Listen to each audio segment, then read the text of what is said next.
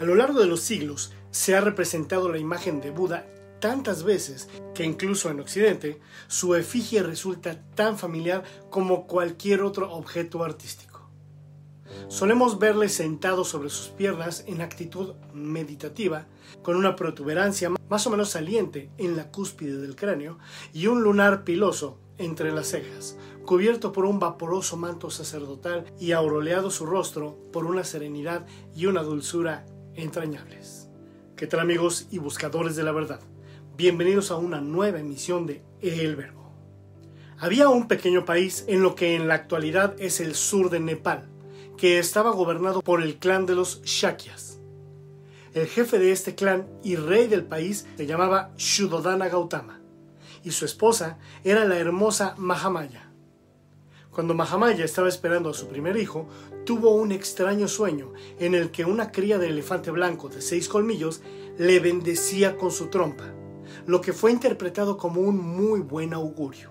Cuando nació, le pusieron por nombre Siddhartha, que significa aquel que ha logrado sus metas.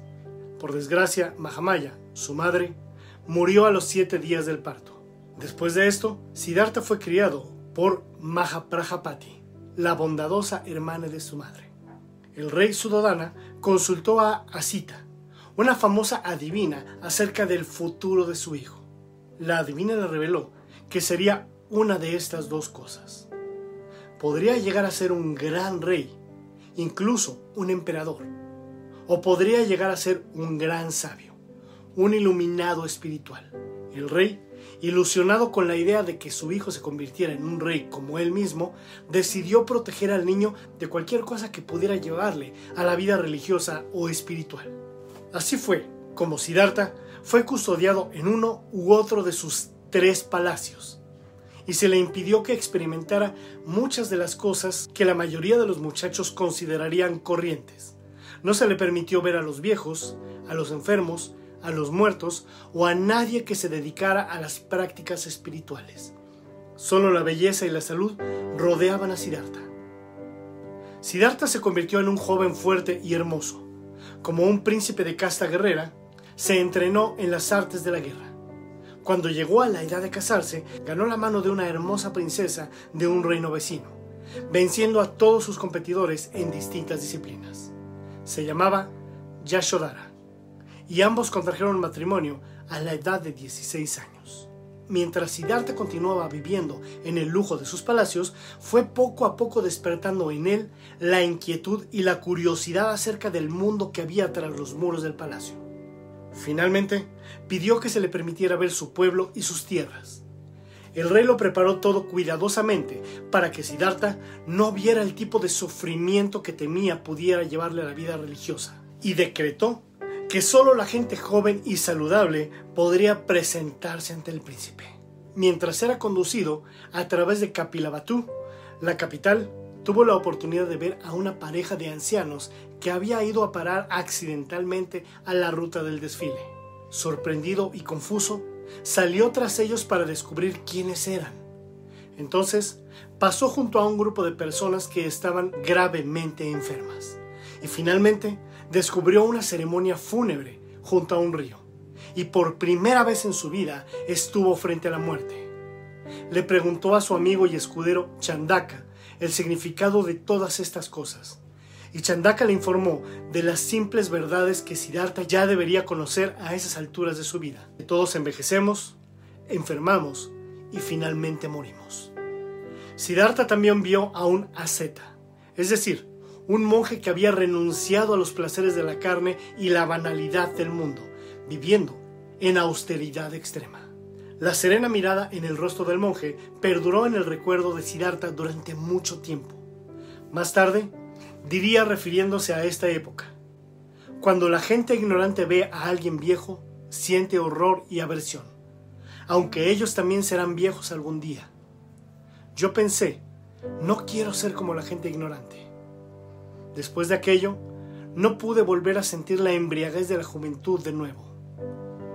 Cuando la gente ignorante ve a alguien enfermo, siente horror y aversión, aunque ellos también estarán enfermos algún día. Yo pensé, no quiero ser como la gente ignorante. Después de aquello, no pude volver a sentir la embriaguez de la salud de nuevo. Cuando la gente ignorante ve a alguien muerto, siente horror y aversión, aunque ellos también morirán algún día.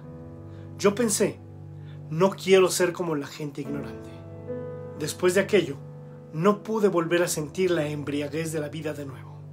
A los 29 años, Siddhartha se dio cuenta que no podía seguir viviendo felizmente de la forma en que había hecho hasta entonces.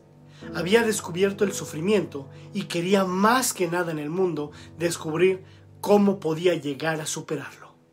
Después de dar un beso de despedida a su mujer dormida y a su hijo recién nacido, Rajaula, se escabulló en el palacio con su escudero Chandaka y su caballo favorito, Kantaka.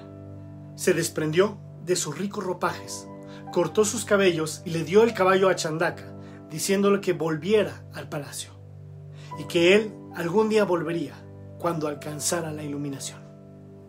Estudió por un breve periodo de tiempo con dos de los más famosos gurús de aquellos tiempos, pero encontró vacías sus prácticas. Entonces comenzó a practicar la austeridad y la automortificación junto a un grupo de cinco ascetas. Durante seis años practicó. La sinceridad y la intensidad de su práctica eran tan sorprendentes que muy pronto los cinco ascetas se convirtieron en seguidores de Siddhartha. Pero las respuestas a sus preguntas no aparecían. Redobló sus esfuerzos rechazando la comida y bebiendo agua únicamente del rocío matutino o la lluvia hasta llegar a estar prácticamente a las puertas de la muerte. Un día, una campesina llamada Sujata vio a ese monje famélico y se apiadó de él. Le rogó que tomara un poco de arroz remojado con leche. Siddhartha descubrió entonces que estas prácticas extremas no le estaban llevando a ninguna parte y que de hecho sería mejor encontrar una vía intermedia entre los extremos de una vida llena de lujos y la de la automortificación. Así que comió, bebió y se bañó en el río. Los cinco ascetas le vieron y concluyeron que Siddhartha había dejado la vida ascética y tomado el camino de la carne, y por lo tanto renegaron de él y lo abandonaron. En el pueblo de Bodh Gaya, Siddhartha decidió que se sentaría bajo cierta higuera todo el tiempo que hiciera falta hasta encontrar las respuestas al problema del sufrimiento. Estuvo sentado durante muchos días. Primero, en una profunda concentración para limpiar su mente de todas las distracciones. Luego, en plena meditación, para abrirse por completo a la verdad.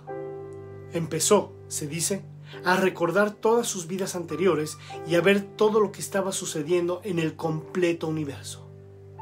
En la luna llena de mayo, con la llegada del lucero del alba, Siddhartha finalmente obtuvo la respuesta al problema del sufrimiento y se convirtió en el Buda, que significa aquel que está despierto.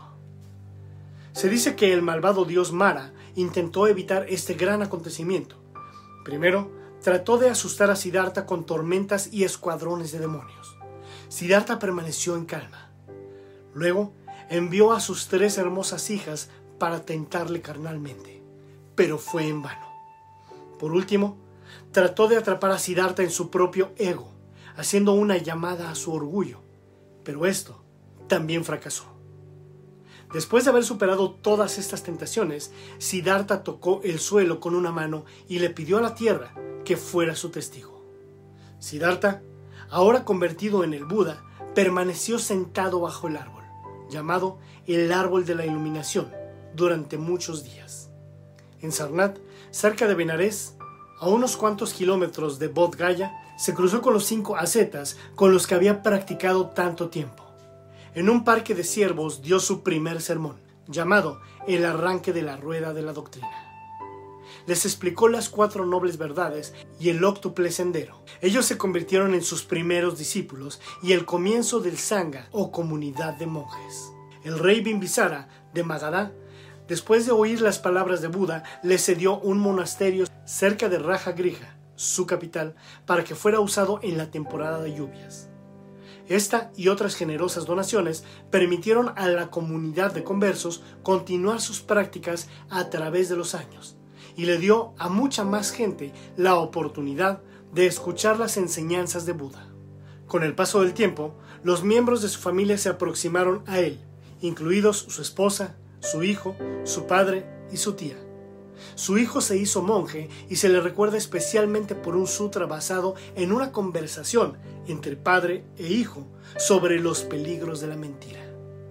Su padre también se convirtió en un seguidor laico. A causa de la tristeza que le produjo la partida de su hijo y su nieto hacia la vida monástica, le pidió a Buda que creara una regla de que un hombre debería tener el permiso de sus padres para convertirse en monje. Buda aceptó. Su tía y su esposa le pidieron entrar a formar parte del Sangha, que originalmente estaba compuesto solo por hombres. La cultura de aquel tiempo situaba a las mujeres muy por debajo de los hombres en importancia y en un principio pareció que permitir a las mujeres entrar a la comunidad debilitaría a esta. Pero Buda las aceptó, y su tía y su esposa se convirtieron en las primeras monjas budistas. Buda decía que no importaba el estatus que las personas tuvieran en el mundo, ni su pasado, su riqueza o su nacionalidad. Todos eran capaces de iluminarse y todos eran bienvenidos en el Sangha. El primer monje budista que fue ordenado, Upali, había sido barbero, pero fue situado por encima de otros que habían sido reyes, tan solo porque había hecho sus votos antes que ellos. Su primo Devadatta era un hombre ambicioso. Aún como converso y como monje, sentía que debía otorgársele mayor poder en el Sangha. Se las arregló para influir en algunos monjes con una llamada al extremo ascetismo. Incluso llegó a conspirar con un rey local para asesinar a Buda y tomar el control de la comunidad budista. Por supuesto, fracasó. Buda alcanzó la iluminación a los 35 años de edad. Estuvo enseñando por todo el noroeste de la India 45 años.